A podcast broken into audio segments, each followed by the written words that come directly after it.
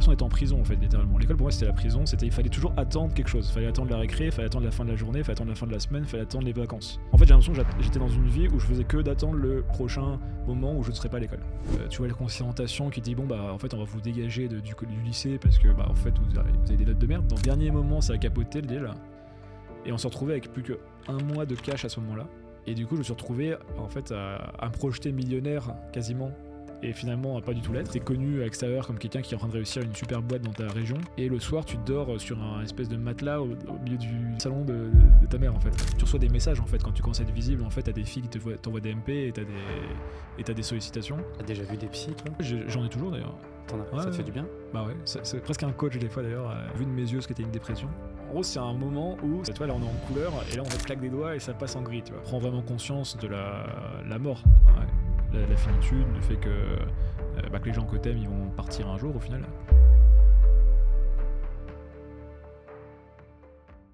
Bienvenue à tous dans le podcast L'envers du décor. Nouvel épisode, j'invite des entrepreneurs et on parle de tout sauf business. Aujourd'hui, j'ai la chance, le grand plaisir d'avoir Jean-Charles Kurdali, fondateur de Fetch, ancien joueur de poker, ou peut-être maintenant, on va, va peut-être en parler, coach pour entrepreneurs et aussi auteur qui sort son livre Vie intentionnelle. Jean-Charles, comment ça va? Bah, Écoute, ça va plutôt bien. Ouais. Salut Mike. Ça va? Enchanté. Bah, écoute, enchanté aussi. Du coup, je vais pas dire comment ça va, mais comment tu te sens? Parce que j'ai vu ça dans ton livre. Euh, Absolument. Au tout début de la préface avec Alors moi j'aime bien, j'ai double questions effectivement, notamment dans mes coachings, c'est euh, comment tu vas? On dit bah oui ça va, ce que je viens de faire. Et après effectivement le comment tu te sens? Et bah écoute, je suis dans une phase où euh, je me sens un petit peu agité euh, à la limite du stress quand même, ce qui est assez rare pour moi parce que j'ai euh, deux choses. Euh, bah, du coup, j'ai la sortie de mon livre dans 10 jours au moment où on, échange là. Donc c'est un événement, bah, première fois de ma vie que j'ai à gérer ça, donc c'est forcément ça, ça génère un petit peu de, stress, beaucoup de choses à gérer autour. Et, et, le retour à Paris, en fait, j'avais sous-estimé. Alors, c'est pas tant le cliché, les Parisiens sont stressés ou pressés, du coup, ça, ça influe sur moi. C'est plus, en fait, bah, le fait que j'avais envie de voir beaucoup de monde et, du coup, je vis sur un rythme qui est assez différent de ce que j'ai vécu les deux dernières années, où j'étais à, l'étranger, j'avais un rythme relativement calme, lent, avec beaucoup de lecture, beaucoup de temps long, beaucoup de profondeur. Mhm. Et là, j'ai l'impression que je suis en mode lancement, plus Paris, je vois des gens. Et du coup, c'est un rythme beaucoup plus euh, dilué, euh, de surface, euh, de vitesse. Et, en fait, je me rends compte, j'écris dans mon journal, je me suis dit, tous les jours, ça revient. Je me sens agité, je me sens agité, je me sens agité. et, et, du coup, là, j'essaie de redesigner un peu mon environnement pour être moins agité. Et je finis là-dessus, mais l'ajustement euh, concret que j'ai fait là, c'est que j'ai proposé à mon frère de me rejoindre pour euh, les 8-9 jours avant le lancement du livre, jusqu'à la soirée de lancement et, le lendemain, euh, pour justement me mettre en mode bunker et être beaucoup plus serein et vraiment m'isoler avec lui et éviter toutes les tentations, les, toutes les choses qui pourraient me disperser. Donc, donc voilà, donc il arrive dans, dans, deux jours au moment où on parle pour, pour m'aider.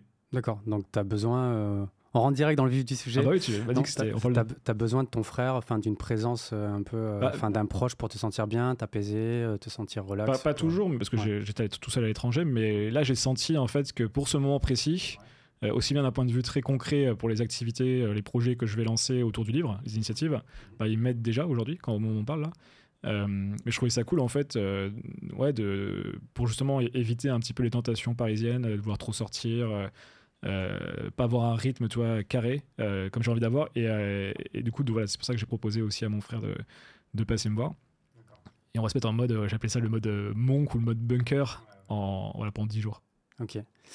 du coup, est-ce que je t'ai bien présenté? Ou est-ce qu'on va se prendre peut-être une minute pour que tu te présentes aux gens qui nous bah, écoutent là sur le podcast? Là, tu as donné mes fonctions, on va dire. mes, labels. On va dire, vas-y, je te laisse le champ libre, présente-toi pour les, gens qui nous écoutent. Bah, c'est ce que je fais au final, tu, l'as bien dit, je pense, le coaching, euh, création de contenu depuis des années. Euh, j'avais monté une startup chez les joueurs de poker, euh, ça c'est pour le, passé. les deux dernières années, beaucoup plus penseur, écrivain, un peu philosophe, même si c'est un, nom qui est très connoté, qui, a un certain poids. en tout cas, j'ai essayé de vivre en, philosophie les deux dernières années, avec philosophie, et de développer ma propre philosophie qui est, du coup la, vie intentionnelle. On pourra peut-être euh, revenir dessus. Mais, mais j'aime bien me décrire, tu vois, plutôt par. Euh, euh, il y a deux manières, je pense, de me décrire. Enfin, pour tout le monde d'ailleurs. C'est parce que je fais dans ma journée, concrètement, et peut-être éventuellement ma mission. Donc, ce que je fais, j'aime bien dire, c'est que je lis, j'écris, je marche, je rencontre des gens et je fais du sport.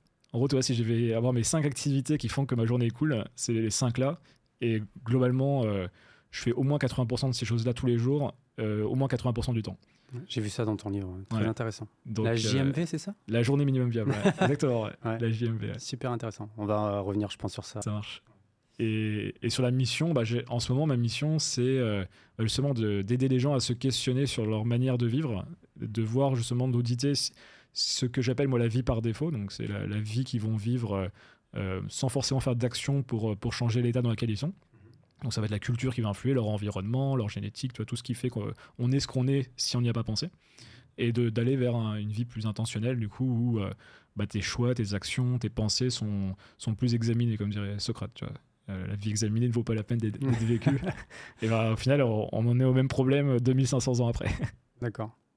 Euh, du coup, on va revenir un petit peu au tout début. Déjà, juste pour rappeler euh, là, sur, sur, sur, euh, pour les personnes qui nous écoutent, donc comme d'habitude, le podcast sera sur toutes les plateformes, Apple Podcast, Spotify, YouTube. Et j'ai le grand plaisir parce que tu es le premier gars que j'invite sur le podcast.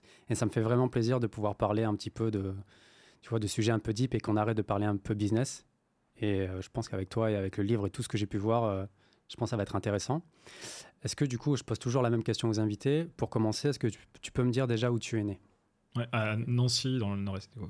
Nord-Est. Dans, ok, dans quel type d'environnement? Famille euh, euh, modeste, famille aisée euh, ce qu'on appelle la classe moyenne, pour ce que ça moyenne. veut dire aujourd'hui. Une mère française, un père syrien. Ok, Euh, donc, euh, bon, j'ai grandi euh, avec la culture française, mais j'ai quand même ce passé où je, je suis allé un petit peu en Syrie quand j'étais petit. Et, et on était, euh, ouais, donc euh, avec mon frère, euh, du coup, j'ai un petit frère qui a 5 ans de moins que moi, avec qui je suis très proche. Bah, je te l'ai dit, il, me rejoint et on travaille beaucoup ensemble sur plein de projets. On a souvent eu des hobbies en commun. T'as quel âge déjà pour rappeler pour 32. les... 32. Ouais. Je pensais 31. Mais... Ouais, ouais, c'est- les temps passent. hein. Ok. Et, euh, et ouais, donc je sais pas ce que tu veux que je développe, mais en tout cas, Non, environnement c'est- donc assez, assez classique, tu vois, au final, euh, je me suis pas senti euh, défavorisé, j'ai pas eu l'impression de manquer de quelque chose quand j'étais petit, j'étais presque un peu euh, enfant gâté sur deux, trois choses, tu vois. Euh, si je voulais avoir mes, mes cartes Yu-Gi-Oh, on m'offrait mes cartes Yu-Gi-Oh ou les cartes Pokémon. Euh, j'avais mes consoles de jeux, tu vois, enfin, j'étais pas dans le. J'étais pas frustré de ma, de ma jeunesse, quoi D'accord. clairement et j'ai pas eu trop de soucis sur en tout cas sur cette première période hein, Ouais, quand en tout cas, quand t'es sur tout cette- petit ouais. Ouais, sur cette période. Parce que du coup, on va, on va, on va y aller crescendo. Euh, donc, tu étais un enfant de quel type à peu près quand, euh, depuis ta naissance? Un peu introverti, extraverti euh, que, ce soit, que ce soit en primaire, que ce soit au collège ou au lycée? T'étais Ouais. quel type de gamin? Ouais. J'étais euh, plutôt. Enfin, je pense que j'ai toujours été plus introverti, mais ce qui n'empêche pas de l'être, mais social aussi, tu vois, sociable. Euh, j'ai toujours eu des facilités pour me faire des bandes d'amis parce qu'à partir du lycée- euh, collège, j'avais des troubles un peu d'attention. Je sais pas si je les ai. euh, Attends, on les, on les diagnostique vraiment, mais j'avais du mal à me concentrer à l'école. Et j'avais toujours besoin de parler à, à des gens. J'adore parler, en fait. De manière générale, j'adore discuter, dialoguer. J'ai vu ça. Et, euh, et en fait, bah, en cours, même en primaire d'ailleurs, j'allais parler avec mes, mes camarades, mes potes. Et à la fin de l'année, en fait, à chaque fois, bah, même pendant les, les, on appelle ça, les réunions parents-prof, euh, ce qui revenait souvent, c'est que, bah, que je parlais trop, je perturbais mes, mes camarades, chez élé- éléments perturbateurs, sans, sans être irrespectueux, mais perturbateurs quand même. Et du coup, on me changeait de classe tous les ans. J'étais jamais dans la même classe l'année d'après. Et ça m'a obligé chaque année à me reconstruire un, un cercle d'amis parce que bah, je, je connaissais personne dans les, dans les classes qu'on me mettait. Donc j'ai développé cette compétence que j'ai toujours aujourd'hui de comment rencontrer du monde, comment connecter les gens, comment créer du réseau, Tout en étant introverti. tout en étant introverti. ouais. Ah ouais, putain, c'est bizarre ça, tu vois. que, bah, je suis le mec, tu vois, qui organise, je peux organiser des, des bonnes soirées, mais je vais pas être- faire en sorte d'être la star de la soirée, tu vois. Je moi, dans une pièce, je veux pas être au plein milieu. Euh, je me sens mieux, tu vois, tranquille à parler à quelqu'un ou un petit groupe de 3-4 sur le côté. Ouais. Je veux pas me sentir euh, comme le centre de l'attention ou que tout le monde vienne me parler au même moment. Euh, je dis ça parce que en plus, là, j'ai des, soirées que j'organise pour mon livre. Et, et voilà, le fait de sentir le centre de l'attention, c'est grisant et en même temps, c'est fatigant pour, euh, pour moi. Euh, par contre, j'adore bah, les discussions à deux. Je fais beaucoup de dîners à quatre. J'organise. J'ai pris l'habitude d'organiser beaucoup de dîners à quatre pour que des gens se rencontrent. Mais les dîners à 8, 10, 12, euh, ça me fatigue. Et des soirées à 30 plus, ça peut vite me fatiguer aussi. quoi. D'accord. Et ça, j'ai depuis que je suis. Enfin, je faisais pas des dîners avant, bien sûr, quand j'avais 6 ans mais, ou 10 ans. Mais c'est quelque chose qui, est, qui était déjà présent en moi quand j'étais, quand j'étais collégien, lycéen. Euh, toi, j'avais mes potes, s'ils comprenaient pas Euh, des fois, j'avais pas envie de sortir quand j'étais au collège ou un peu plus au lycée après quand on commençait à avoir les soirées. Et genre, ça paraissait impossible. J'ai un pote hyper extraverti avec qui je faisais du basket à l'époque. Et, et il me proposait toujours des plans. Ouais, demain on fait ça. Ce soir j'ai telle soirée, machin et tout. Et moi je disais trois quarts du temps, bah désolé, mais je, moi je, je vais être tranquille, je vais rester chez moi. Et dans son logiciel, ça paraissait impossible. Moi, je suis devenu comme ça, mais maintenant, tu vois. Autant avant, j'avais besoin tout le temps d'être dans une grande ville, euh, que, ça- que ça bouge, etc. Mais maintenant, vraiment, euh, avec l'âge, euh, T'as quel âge j'ai 37. 37, ok. Et avec l'âge, compliqué, quoi. Plus je suis seul, mieux je me sens, tu vois. Ouais. C'est trop de, trop de bruit autour, quoi. Ouais. Et les invitations d'amis et tout, parfois, ça peut être compliqué aussi. Ouais. Bah, les gens, en fait, se- vu que tout le monde dit non, enfin tout le monde dit oui par défaut, en fait, et tout le monde a des agendas, du coup, ils sont hyper éclatés, hyper dilués. C'est pas standard si quelqu'un commence à dire non à des, à des choses qui paraissent euh, évidentes de dire Mm. oui. Mm. Toi, un dîner, en fait, bah, pourquoi tu dirais non si t'as rien à faire? Pourquoi tu, resterais, pourquoi tu resterais chez toi à lire un livre, tu vois, par exemple ouais, Il ouais. n'y a pas de raison. Mm. Pas pour, pour beaucoup de gens, tu vois. Mm. Mais peut-être que toi, tu préfères faire ça ce soir, tu vois. Totalement. Une espèce de pression. euh, Je sais pas pourquoi. Donc, du coup, dans ton livre, euh, parce que je, je l'ai lu, peut-être pas tout, tout, mais en tout cas, j'ai Oh, fait en l'effort plus, je l'ai envoyé tard par rapport à. Donc, c'est cool que tu aies déjà regardé. Ouais, bah non, c'était important pour moi. Euh, direct, tu passes, euh, enfin, tu, tu parles très vite de ta crise d'adolescence que tu as eue à 16 ans et d'un espèce de rejet de l'école. Tu peux expliquer un petit peu tout ça? Ouais. Tu peux euh, essayer de décoder un petit peu pour, pour les personnes qui nous écoutent parce que mon podcast, hein, vraiment, c'est, je le répète à chaque fois, mais c'est aussi beaucoup de prévention parce que les histoires des personnes que j'invite, je suis sûr qu'il y a aussi des gamins qui vivent exactement la même chose. Et si ça peut inspirer, si ça peut aider, si ça peut, tu vois, les faire euh, se sentir mieux. euh, donc c'est pour ça que je te pose la question. Je suis sûr qu'il y a d'autres personnes comme, euh, comme toi qui ont eu des, des crises d'adolescence, euh, qui se posaient plein de questions. Et tu parlais aussi d'un divorce de l'école, quoi. Donc je me suis dit, ah oui, c'est puissant quand même.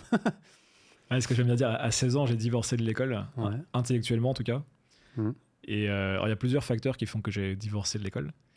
Euh, déjà, ça m'intéressait pas trop en réalité. Euh, la réalité, tu vois, c'est que je peux storyteller le truc, mais la vérité, c'est que à partir du collège, euh, je me souviens, je, je m'ennuyais à l'école, j'ai l'impression d'être en prison en fait, littéralement. L'école pour moi, c'était la prison, c'était il fallait toujours attendre quelque chose. Il fallait attendre la récré, il fallait attendre la fin de la journée, il fallait attendre la fin de la semaine, il fallait attendre les vacances.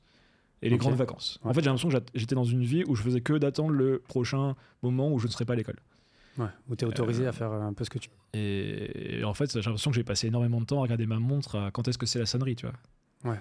J'ai, tu vois, exemple, si je me reprojette un petit peu émotionnellement, euh, tu vois, les moments les plus heureux de l'école que j'avais, c'était euh, la sonnerie qui annonce les grandes vacances et le moment où tu descends les escaliers pour, euh, tu sais que tu y retournes pas pendant deux mois, tu vois. C'est vrai. Ça, c'était mon meilleur moment, tu vois. Je pense pour beaucoup de gamins. hein. ouais, je pense. Mais bah, tu vois, au final, c'est faut que ça, c'est que ça parle à, à d'autres. Et, et du coup, j'ai vraiment pris l'école comme un moment. Euh, tu vois, j'ai pas pris du tout comme un truc euh, utile. On allait apprendre des choses où ça apportait des valeurs. Parce qu'au final, rétrospectivement, l'école, si pris de la bonne manière, a une utilité. Ah bah, clairement. Euh, en, en tout cas, on est tous responsables de trouver une utilité dans tout ce qu'on fait, je pense. Tu vois, c'est souvent, bah, il se passe des choses dans la vie et c'est comment tu utilises ou quand tu réagis à ce qui t'arrive. Euh, L'école, tu n'as pas le choix, tu dois la faire. Donc, comment tu peux en tirer le meilleur? Bon, quand tu as 12 ans, tu te poses pas ces questions. En tout cas, moi, j'avais pas cette maturité. Mhm. Euh, donc, pour moi, l'école, c'était chiant. C'était une forme de prison. J'arrive au lycée, ça me- j'aime encore moins. Je commence un petit peu à, à, à m'intéresser à d'autres choses. Euh, à l'époque là, euh, bah, pas beaucoup le basket. Il y avait le sport qui était important dans ma vie, euh, le tennis, le basket, donc euh, beaucoup plus que l'école. L'école, pour le coup, je, faisais pas mes devoirs, enfin ça m'intéressait pas. C'est rigolo parce que j'avais noté euh, fan de tennis. Parce que tu parles beaucoup d'at- d'athlètes de tennis dans ton livre. et Ouais. Je me suis dit, ah, il doit ouais, un grand fan, de, tennis. grand fan de tennis, et Ok. immense fan de Federer. Ah, ok. C'est- S'il y a une personne que j'idolâtre, de manière que j'adore, dans, vois, je suis pas trop de ce type-là, mais ce serait Federer.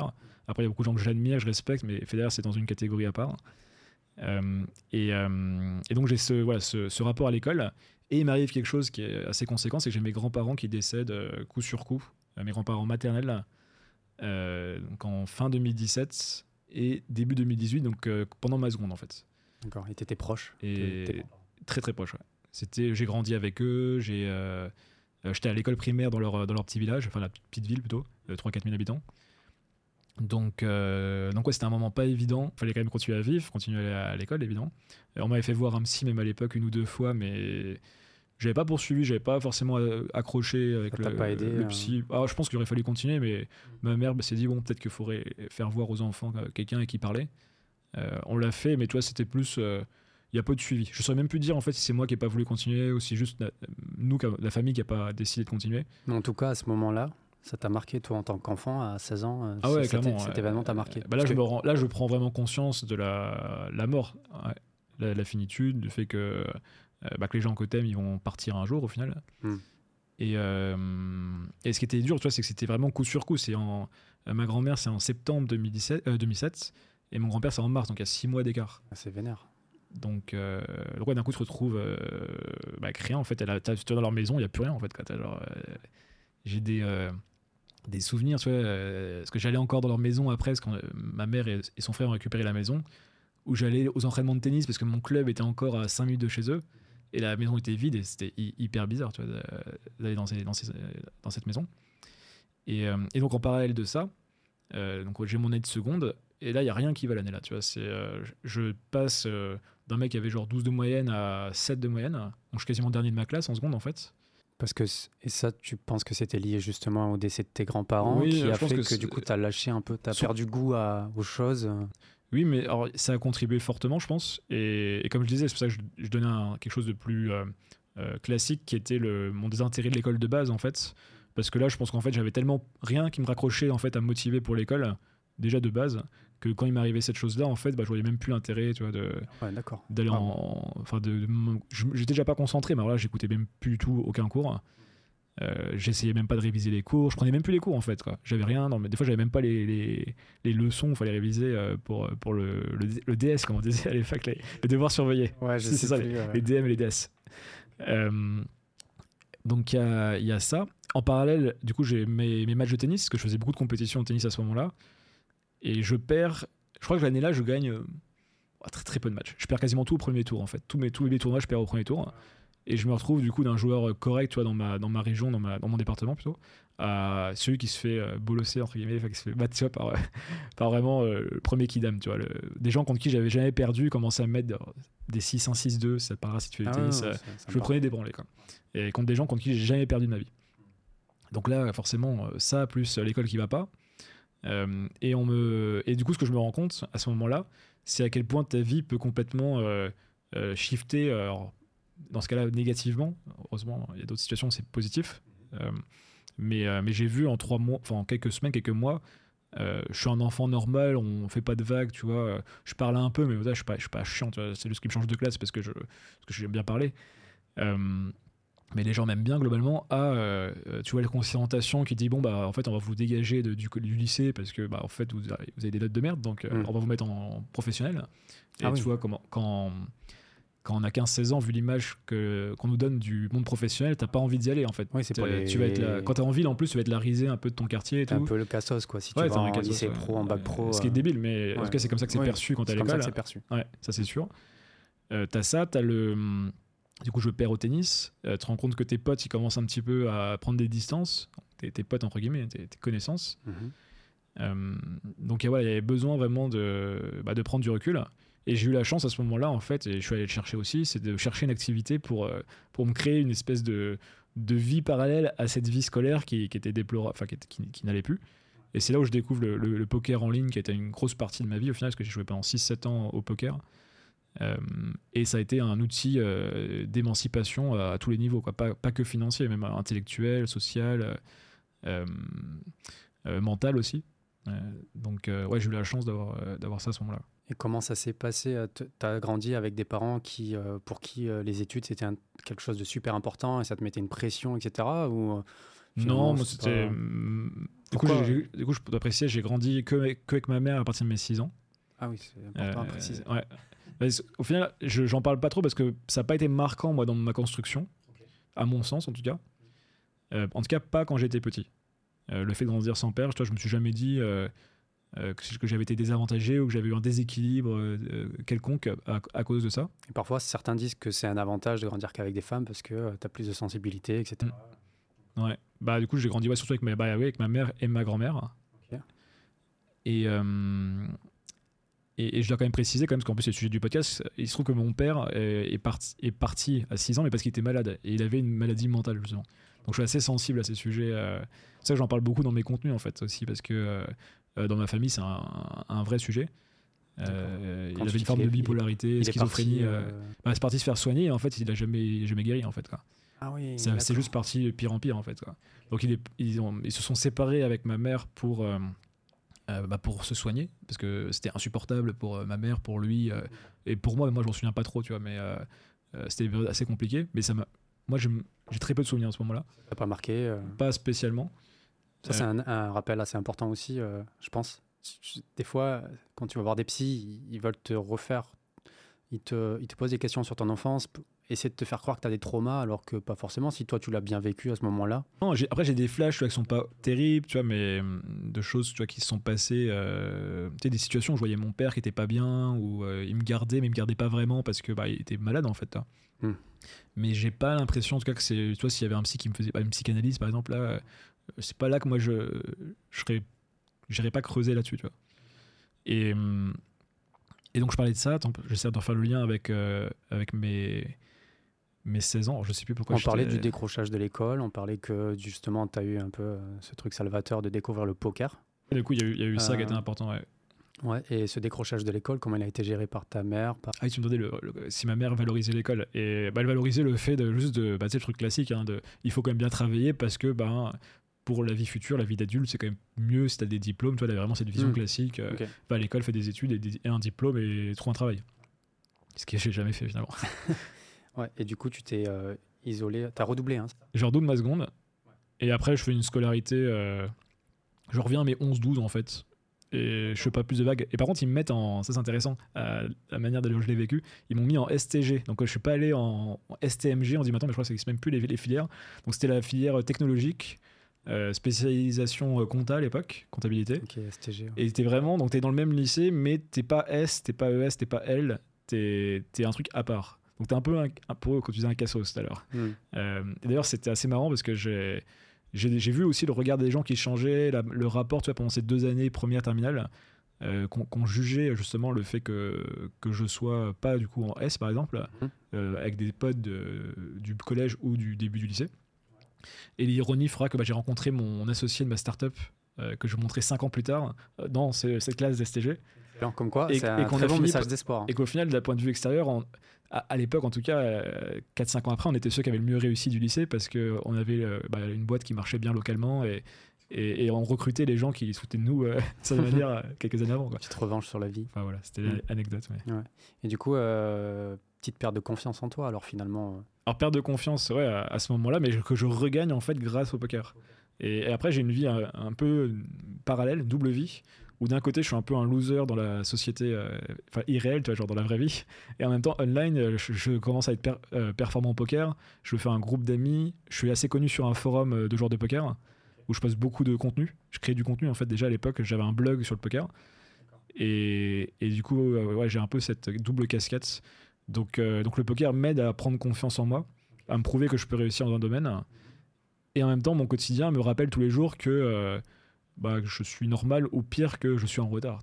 Euh, du fait d'un redoublé, de pas être assidu à l'école. Et, et oui, parce qu'après, je, bah, je- peut-être que je saute les étapes, mais quand je, en post-bac après, euh, Ah, t'as eu ton bac. j'ai quand même eu mon bac. Ouais, Voilà. faut- ouais bah, je peux le dire, j'ai eu mon bac. Ouais, après, qui n'a pas, T'as le- qui pas le bac, malheureusement, c'est tout. Ah non, mais il C'est y en a qui 80 n'ont- 90% il y en a qui de n'ont ceux qui le passent, hein. en tout cas, effectivement. il y Tout en a monde ne qui n'ont pas le bac. Et il faut pas forcément le vivre comme un échec, parce que je pense que même sans bac, tu peux potentiellement, Surtout à notre époque. ouais. si tu as de la motivation ou quoi que ce Ah soit, oui, tu peux créer. Mais non, mais je veux dire, tout le monde là, quand, à partir du moment où tu es en terminale, euh, on fait en sorte que on te pousse pour que tu, Ouais, normalement, oui. qu'on te pousse pour que tu l'aies. Quoi. Ouais, ouais. Si tu fais un minimum d'efforts, normalement, tu, tu, tu peux te débrouiller pour avoir, pour avoir le bac. Donc oui. Mais, mais du coup, post-bac, je me retrouve en fait à, à avoir un choix à faire, mais que j'ai pas réussi à faire. C'est est-ce que je fais des études ou est-ce que je joue au poker? Et ma mère m'a poussé à, à quand même faire des études. Et je me suis retrouvé à faire deux années en fait euh, où je fais quasiment, enfin, je suis inscrit dans des facs, mais j'y vais quasiment pas en réalité. Euh, donc j'ai fait un semestre euh, de droit et une année de LEA, donc euh, langue étrangère appliquée. Ça, c'est... Et j'ai pas validé les, les deux fois. Euh, et, et par contre, en parallèle, je joue au poker euh, beaucoup plus. Et je commençais à, à me créer une vie sociale, à, à voir des potes, voir, de, voir du monde, faire des soirées, etc. Donc j'avais, euh, donc j'étais, je, je pense pas que j'étais très heureux en réalité quand j'ai réfléchi. euh, Enfin, j'ai j'ai réfléchi précédemment, mais quand, Mhm. quand je te le dis là, euh, ces deux trois années post-bac. enfin 4-5 années même, hein, parce qu'après j'ai fait un BTS finalement après avoir raté, les, raté ces, ces, euh, ces années de fac, parce que ma mère voulait vraiment que j'ai un diplôme, tu vois. Donc j'ai pris le truc le plus court à la fin, le, le BTS en deux ans. Ouais, ok. Mais en fait, c'est le, heureusement qu'il y avait le poker, parce que franchement, euh, ma vie sinon c'était comme, quasi, bah, comme quasiment tous les jeunes de 20 ans, tu vois, mais c'était attendre la soirée du week-end, avoir des espèces de crises existentielles sans trop savoir pourquoi, tu vois, tu sais, les, les gueules de bois, ou, les- ou même les soirées, moi je me suis toujours dit, euh, c'est toujours en soirée que j'ai vu les gens les plus tristes, tu vois. euh, ou afficher leur tristesse le plus. J'ai toujours l'image, notamment en, en boîte de nuit, des, bah, des filles qui pleuraient euh, à côté de la piste de danse parce que euh, tu sais pas trop pourquoi. Alors, des fois, c'était des trucs. euh, euh, Généralement, c'est superfici- ruptures amoureuses. oui, mais euh, pas toujours. Pour, euh, j'aimais bien déjà écouter un petit peu les conversations, essayer de comprendre les gens. Et parfois, c'était euh, notamment des mecs. T'avais des, des mecs qui pétaient des câbles en soirée. Euh, en putain, mais ma vie, elle, elle va nulle part. Je sais pas ce que je fais. euh, j'aime pas mes études. euh. tu vois, qui avaient des vraies crises existentielles en, en soirée. C'est quand t'as les effets de l'alcool, ça. Ouais, mais du coup, l'alcool est un très bon révélateur, hein, souvent d'ailleurs. Ça désinhibe, ça, la vérité, euh, in vino veritas, tu vois, dans le vin, la, la vérité. Donc, euh, et ah oui, ça, c'est ça, je suis persuadé. Il y a des vérités que j'ai déjà entendues. l'alcool les a bien aidés. J'ai vu aussi que très tôt, tu as commencé à lire euh, des, des livres euh, un peu compliqués finalement pour un jeune à 16 ans, 17 ans, des livres de philo, etc. Ouais. Enfin, c'est- C'était quoi ce déclic? Comment c'est arrivé? Pourquoi euh? Alors, bah, c'est exactement ce qu'on a dit précédemment, c'est que j'ai ce besoin à un moment de trouver des solutions, trouver du sens quelque part, euh, toi, de créer ma propre voie. Euh, et j'ai cherché plein de solutions. Donc en fait, c'est là le poker a été une solution qui a très bien fonctionné. Euh, la lecture, ça s'est fait en deux temps. Euh, je me souviens d'une après-midi où je suis entré dans une librairie à la recherche de solutions et, je me suis pointé. Je me souviens, au premier étage d'une grosse librairie de Nancy, euh, je me suis au deuxième étage. Je me suis tombé sur tout ce qui est un peu sciences humaines, donc psycho, philo, socio, histoire, tout ça. Et enfin, histoire, non, c'était un autre étage. Et j'ai acheté des bouquins de un peu tout en fait, un peu de philo, un peu de socio, un, un peu de psychologie. Et mais j'ai rien compris. Arrêtez. Je suis rentré chez moi, j'ai commencé à lire et je comprenais, je comprenais rien. c'est trop compliqué. C'est quoi ces livres? Et du coup, j'ai eu un premier, premier rapport à ces matières, qui, à ces disciplines, qui n'a pas été très très bon. Et en fait, je suis allé sur des choses qui étaient plus accessibles ensuite, qui étaient euh, les, les biographies. Euh, j'ai commencé à lire des, des histoires, des biographies. Et ça, ça m'a fasciné. Tu vois, j'ai lu par exemple à l'époque, euh, je le cite souvent dans mes contenus, donc je en citerai d'autres après, mais Sur la route, ce qui a été vraiment fondateur pour moi, donc de Jack Kerouac, Mhm. qui est un livre qui explique en gros euh, euh, la traversée des États-Unis et la recherche de sens de 4-5 jeunes qui étaient des écrivains, des poètes, des artistes. Ouais, donc ils vivent. euh, poil, euh, ouais, eux, ils avaient genre 19 ans, 20 ans à ce moment-là. Ils sont à New York et ils veulent aller à San Francisco en passant par Denver, rechercher un pote à eux. Et en fait, on voit vraiment leurs expériences, tu vois, que ce soit euh, avec les drogues, avec les filles, avec euh, l'art aussi, tu vois, différentes formes d'art, euh, manière d'écrire. Et moi, ça m'a fasciné. Alors, ça m'a pas, je me suis pas dit, je veux vivre comme eux, je veux faire les mêmes choses qu'eux, mais je me suis dit, s'il y a des gars qui sont un poil plus âgés que moi, qui ont questionné euh, la ce que moi j'appelle maintenant la vie par défaut, ou en tout cas une vie qui n'est pas questionnée, quoi, pas auditée, et qui est entre guillemets la vie aussi classique, hein, donc euh, trouver un travail, tu vois, faire un prêt, acheter une baraque, tout ça. Donc ce qui peut être très bien. En fait, moi, je, dans mon livre d'ailleurs, je ne euh, démonte pas ce mode de vie. Euh, moi, ce que je démonte, c'est le fait de ne pas questionner est-ce que c'est ça que je veux faire au moment où je le fais. Euh, donc c'est plus le pourquoi que le quoi en fait, moi qui m'in- qui m'intéresse. Euh, je dis pas aux gens devenez entrepreneur, tu vois. Et, et donc j'ai ce premier livre là, j'en ai, puis j'en ai d'autres en fait. J'ai par exemple la biographie de, de Gainsbourg. Euh, bah, une des biographies, c'était un pavé de 1000 pages. Je me souviens, j'avais passé genre 3-4 semaines, mais je pense même à le lire parce que je lisais pas hyper vite à ce moment-là. Et ça m'avait marqué parce que, alors, euh, en fait, c'était un. Semaine, ça va. hein. Ouais, ça. C'est c'est quand même rapide. euh. Oui, non, mais alors, maintenant, je vais beaucoup plus vite, mais oui, c'est quand même rapide. Et le, et le livre m'avait marqué parce que bah, tu, la vie de Gainsbourg, en fait, euh, bah, toi, c'est un peu un, un mec qui, qui veut être peintre, il n'y arrive pas, et il, il est pas très beau, tu vois, mais finalement, il arrive quand même à, à avoir des femmes magnifiques. Il sortait avec Brigitte Bardot, tu vois, c'était quand même le canon de beauté de, de l'époque. Euh, France Gall aussi, enfin, tu vois, il, a il est mieux. Jane Birkin, voilà, donc il a un beau. Il est décédé d'ailleurs il n'y a pas Il est longtemps. décédé récemment. ouais. D'ailleurs, c'était une fille qui me disait que c'était triste parce que je lui avais fait la remarque Ah, c'était l'ancienne femme de Gainsbourg. Euh, et du coup, de résumer euh, Jane Birkin à ça, alors qu'au final, elle était avec lui que quelques années. Quoi. Donc, euh, mais bon, moi, en tout cas, j'ai plus la rêve Gainsbourg que Jane Birkin. Moi aussi. Et euh, donc, ouais, donc des lectures et plutôt des biographies dans un premier temps, à 16 ans. Et la philosophie viendra un peu plus tard dans la vingtaine. Et c'est dingue que, tu vois, parce que je pense qu'il n'y a pas beaucoup de jeunes, surtout à cet âge-là, ou même quand tu commences à ta petite crise existentielle, que tu sais pas trop quoi faire dans ta vie, d'avoir ces petits déclics-là, d'avoir de la curiosité. Il n'y en a pas beaucoup, tu vois. Euh, de jeunes Ouais, possible. comme Alors, toi. euh, En fait, j'ai senti moi, que j'avais pas le choix en réalité. Tu vois. C'était, Ouais, je ne plus- voyais pas rester toute la journée à, à, à zoner sur. euh, À l'époque, c'était MTV. c'était avant d'avoir un petit peu. Enfin, je venais d'avoir Internet vers 15-16 ans. Mais du coup, je me souviens, avant mes journées, c'était. euh, je rentrais des cours et je regardais MCM avec Dragon Ball tu vois, ou Naruto et je faisais vite fait mes devoirs. Et en fait, je faisais pas grand chose. Et je pense qu'il y avait quand même une, euh, une urgence de vivre, tu vois. Il y avait une envie quand même à un moment de se dire, il y a, tu vois, t'es pas là pour rien faire non plus. Et, et en fait, je l'ai eu à plusieurs moments de ma vie, ça. Euh, pareil, tu me diras si tu veux creuser d'autres sujets plus, qui se passent plus tôt, mais euh, pendant, pendant, pendant mes études, tu vois, enfin, c'est bizarre de dire ça, pendant ma période de poker plutôt, euh, et entre guillemets, euh, un petit peu étudiante, euh, je me souviens très bien le, le- ce rythme de vie qu'on avait avec mes potes où on sortait énormément, tu vois, je sortais, euh, je sais pas, du mardi ou plus tard du mercredi au week-end, donc tous les soirs il y avait des trucs. Mm. On avait euh, le rituel d'aller au café, tu vois, vers 16-17 heures, tu vois, pour causer, mais on parlait toujours des mêmes trucs, des mêmes sujets. Et ça se répétait, tu vois, gueule de bois le lendemain matin, un peu de play, euh, toi, PES à l'époque. Et, euh, et ça se répétait. Et j'allais pas en cours ou j'allais vite fait en cours. Je- ce que j'aimais bien, c'est que j'allais beaucoup au cinéma à ce moment-là. Moi, ça me, ça permettait aussi de, euh, on va dire, euh, dans mon imaginaire, ça permettait aussi pas de m'échapper, mais aussi ça m'inspirait beaucoup. Je- J'avais même envie à l'époque de creuser et peut-être même de faire carrière dans le cinéma. Je voulais être réalisateur à l'époque, tu vois, j'avais cette envie. Et, euh, mais c'est quand même une époque, tu vois, où je, je sais qu'elle a été compliquée parce que quand, par exemple, j'avais des moments difficiles au poker, parce qu'au poker, euh, c'est un jeu de hasard, euh, enfin, en tout cas, au, au court terme, le hasard a pas mal de place, au long terme, la compétence prend le dessus. Mais du coup, sur le court terme, même si t'es très bon, tu peux perdre.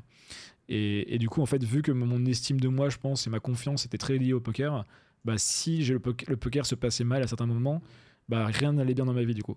Donc le poker était vraiment une, euh, une béquille. Hmm. Donc c'est pas tant mieux qu'il y avait ça, mais c'était pas sain de. J'aurais pas pu faire toute ma vie avec des béquilles.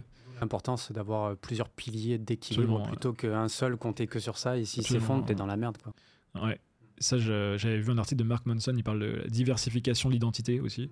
C'est aussi de pas se représenter comme étant que telle personne ou n'avoir que ça. Parce que le jour où on te l'enlève, bah t'es plus rien en fait. quoi. Ouais, clairement. Identitairement, c'est difficile. Hmm. Euh, J'ai eu ça avec l'argent, je crois. je recherchais, moi, c'est mon seul objectif dans la vie, c'était gagner de l'argent. Quand j'ai eu assez d'argent pour vivre, je me suis senti comme une merde. Parce que je me suis rendu compte que ça servait ça à n'avait pas changé grand chose en Ouais. réalité. euh. En tout cas, intérieurement, Ouais. t'avais les mêmes problèmes. Ben, c'est que j'aime. Non, mais moi, j'avais pas de problème. T'avais pas de problème, que moi, c'était que ça. Donc, j'avais un objectif de vie. Une fois que tu l'as atteint. Ah oui, oui. Alors ça, il y a un livre qui parle de ça, c'est la- ça s'appelle La deuxième montagne. Euh, je le cite dans mon livre d'ailleurs de David Brooks, qui explique que tu as une première montagne qui est plutôt les quêtes extérieures. Donc typiquement, je vais aller faire du cash.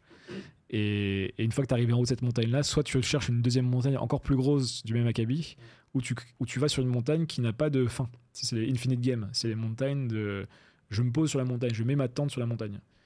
Et typiquement, moi, je l'ai aujourd'hui avec la, la philosophie. Tu vois, je sais que... euh, je sais que la philosophie est là et en fait je pourrais toute ma vie lire la philosophie et, et j'aimerais bien toute ma vie tu vois très certainement donc Il n'y a jamais de fin, quoi. donc c'est une forme de il y a pas de fin à ce jeu toi. c'est une forme de seconde montagne C'est cool. Ouais c'est- bah, du coup c'est ce que j'invite les gens à, à- à suivre du coup Ok, donc euh, tu découvres le poker, ça te, ça te fait du bien, ça Ouais. te fait prendre confiance en toi. Ouais. Tu fais un BTS, c'est ça, de compta? En T'as compta- ton ouais, diplôme? ouais je l'ai eu quand même. Ah. Je. À chaque fois, je pose la question. Et du coup, tu peux on a dit qu'on disait tout donc. je l'aurais dit si je l'avais pas eu et après le BTS, du coup, tu fais quoi? Tu, tu te dis, bon, euh, j'ai un diplôme en poche. alors pe- pendant le BTS on fait des stages et pendant les stages je me rends compte là que tu vois je veux surtout pas être enfermé dans une boîte. Parce que littéralement on tu vois, on parle d'entreprise des boîtes mais on m'a vraiment mis dans une j'étais dans un stage dans un intermarché euh, au service compta donc euh, en- à l'étage pas dans les rayons. Et, on- et je passais mes journées dans une petite salle à, faire de la saisie saisie comptable. Des chiffres d'affaires de je sais pas trop quoi d'intermarché. Alors déjà je faisais des fautes tous les tous les jours chaque jour il y avait des problèmes. Donc la comptable elle pétait des câbles. Et, surtout là j'ai beaucoup de temps à en fait j'ai pas besoin de beaucoup de temps pour comprendre si ma situation me va ou va pas et là je me suis fait le pacte avec moi-même c'est euh, je serai jamais salarié de ma vie tu vois à ce moment-là je me suis dit euh, À J'ai dit- 23 ans. 18 euh, attends j'ai quel âge? 21 ans là À 21 ans, tu- déjà, tu dis, je serai jamais salarié. Là, je me rends compte que ça me. Je suis profondément déprimé. Je, me- je rentre, je prends le bus, je rentre entre midi et deux. faut se dépêcher pour retourner travailler. Je déteste me dépêcher pour des trucs que j'aime pas faire. Euh, ça me paraît impossible, en fait, de faire ça pendant 40 ans. Quoi. Même déjà, trois mois, ça me paraît impossible déjà dans ma tête. Donc très tôt, tu as eu ce truc, donc, euh, je peux pas être salarié. C'est ça. Et du coup, en fait, je me retrouve en situation, donc le poker marche bien. les études, bah, je finis mon BTS, mais j'ai pas des bonnes notes. Hein. Je l'ai à 10-11 sur le BTS. Ça marche bien le poker, c'est-à-dire? Bah, Je commence à gagner de l'argent qui permet de, bah, de vivre du poker, en fait. D'accord. Donc, euh... tu avais quand même une petite béquille qui te permettait, euh, enfin justement, de te dire euh, je peux pas être salarié, mais vu que tu as le poker qui marche sur le côté, ouais. tu as ce truc-là. Parce que tu as plein de jeunes qui disent. Parce qu'avec tout ce qu'on entend, hein, là, vu qu'il n'y a que des podcasts business et on a l'impression que pas aller à l'école, c'est la solution. Euh, si tu rien sur le côté, c'est compliqué. quoi. Oui, complètement. Et sachant qu'en plus, encore une fois, l'école, tu vois, les écoles de commerce, ou peu importe l'école, t'apportes des choses. C'est juste qu'est-ce que tu y prends et versus qu'est-ce que, ça te coûte. Mais, euh, mais dans mon cas, j'avais la chance effectivement d'avoir le poker. Pour autant, le poker, quand je, je me retrouve du coup à fin d'études à 22-23 ans, euh, je suis un peu en fin de cycle avec le poker. Parce qu'en fait, j'ai commencé à 16 ans, donc ça faisait longtemps que je jouais. J'étais assez fatigué, je n'avais pas l'énergie et l'envie de, de passer le cap de devenir un des, un des, meilleurs joueurs français ou un des meilleurs joueurs du monde. Et en fait, ce que tu sais, bah, plus tu progresses dans un domaine, plus les paliers sont durs à, à, hmm. à, unlock, à débloquer. Et du coup, je me satisfaisais un peu euh, de mon niveau. Et, et ça m'a fait, en fait, euh, voilà, me poser les questions. Et, du coup, juste avant la fin du BTS, j'ai commencé à m'intéresser à l'entrepreneuriat. Je découvre l'entrepreneuriat un peu par hasard euh, en 2013. Et bien Olivier Roland, d'ailleurs, sur un, son blog s'appelle Un livre pour changer de vie. Ah oui, Olivier. Donc c'est ça où je découvre à Tim Ferry, sa semaine de 4 heures. Enfin, tout, je pas te faire tous les. On parle pas de business dans ton podcast. tous les bouquins, tous les bouquins, tous les bouquins de business que tous les CEO de start-up, tous les entrepreneurs ont un peu lu, tu vois. Euh, personnel MBA, enfin tous les trucs de l'époque entre 2013 et 2015. Et, là, c'est un peu la révélation parce que je me rends compte que en fait, ben, il faut pas être, y a pas besoin d'être vieux pour monter une boîte. Moi, dans ma tête, j'ai aucun entrepreneur dans mon réseau. Je suis de Nancy, je, je sais pas ce que c'est une start-up.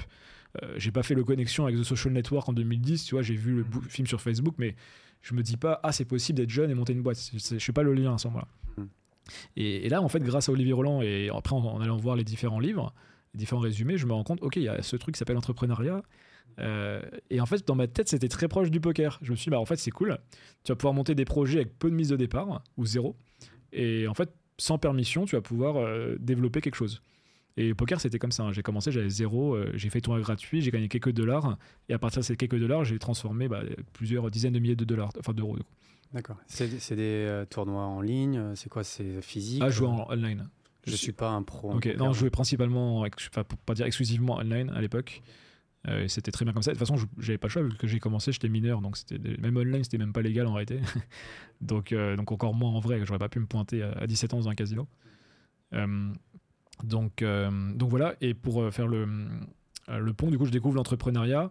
Et, du coup, bah, c'est là où je me mets vraiment à, fond dans, dans, les projets futurs, notamment ma, ma startup. D'accord. Et tu disais dans ton livre aussi que tu as découvert les livres de développement personnel. C'était en même temps que l'entrepreneuriat ou c'était avant? C'est au même moment. Ah, d'accord. Euh, alors après, ça dépend ce qu'on met derrière développement personnel. Mais je pense que c'était plus des livres été de productivité, d'organisation que j'ai eu dans un premier temps.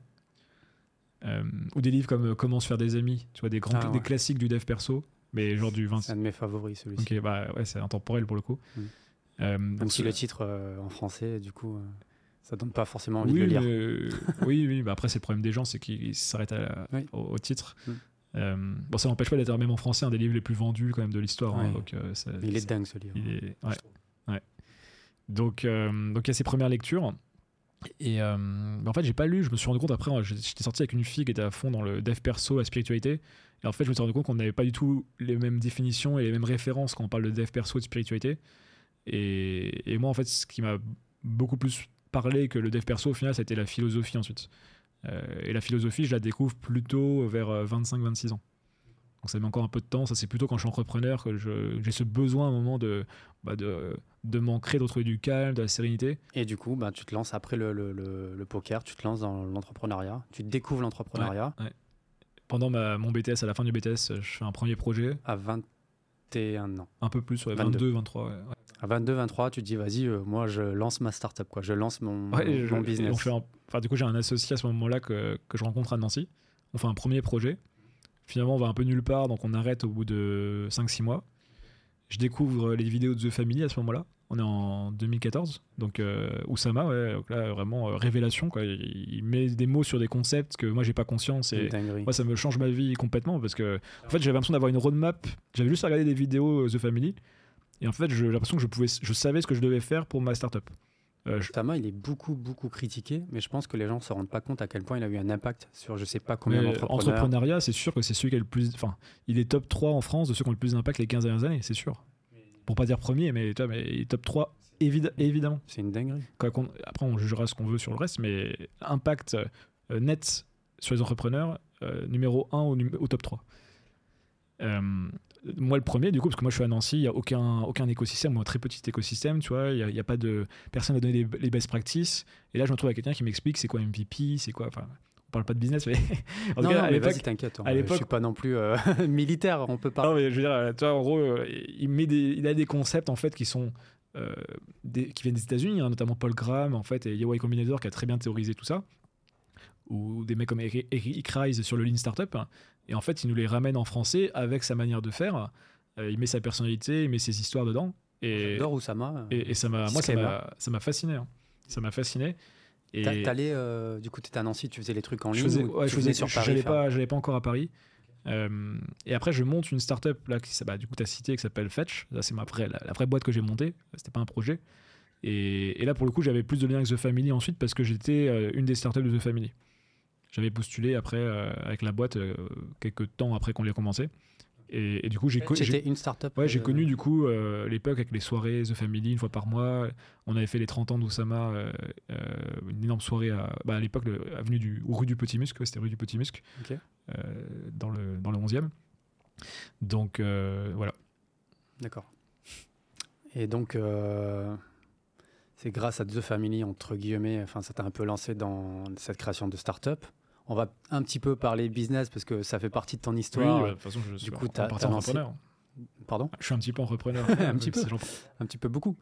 Euh, ouais, et du coup, tu lances Fetch. Tu peux décrire ce que c'est euh, rapidement et ce Oui, qui bah, s'est passé. euh, Le pitch est rapide, hein, je te l'ai fait tout à c'est le Uber Eats ou le Deliveroo des villes entre 100 et 200 000 habitants. Donc que j'ai créé en 2015 avec un associé qui s'appelle Lou Chardin. Et euh, donc j'étais le CEO de la boîte. Et, et en fait, donc l'histoire, c'est euh, une bande de potes du lycée qui se retrouvent à monter une boîte ensemble, euh, qui se retrouvent à avoir un bon, bon timing parce que en fait, ça, ça commençait à venir à Paris, mais c'était pas du tout démocratisé dans les autres villes en France. mhm. Les acteurs avaient montré que c'était possible. Tu vois, il y avait une espèce de preuve de marché déjà au début. Moi, j'avais pas conscience de ces boîtes-là le jour où j'ai eu l'idée. Mais en fait, très vite, j'ai fait mon benchmark et j'ai vu qu'il y avait vraiment un potentiel. Et du coup, on s'est retrouvé bah, pendant quatre années euh, à, à vraiment vivre l'aventure startup avec ses hauts, avec ses bas, euh, avec des levées de fonds, des recrutements en masse euh, et, des- et beaucoup de moments euh, compliqués. C'est ceux-là qui vont, qui vont t'intéresser. Euh, On dirait que je suis un gros sadique, tu sais. Oui. mais, non, mais du coup, bah, c'est hyper riche, vois, comme, comme histoire. Il y a eu beaucoup de, beaucoup de hauts, beaucoup de bas. Mhm. Et euh, toi, je vais te donner quelques histoires un peu, de, anecdotes de ce que tu vis quand, quand tu as une startup. Euh, donc, on a rapidement grossi, on a, on a recruté. À un moment, on était genre euh, 20-25.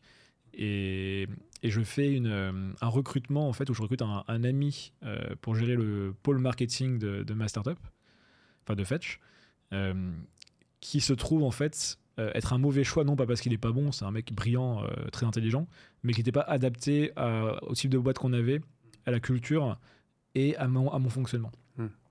Euh, et en fait, je me suis retrouvé avec quelqu'un qui était beaucoup trop technique et qui n'arrivait pas à être compris de son équipe. Et du coup, j'ai fait le, un peu le pare-feu pendant plusieurs semaines, plusieurs mois pour dire non, il reste en place, euh, euh, vous inquiétez pas, ça va bien se passer.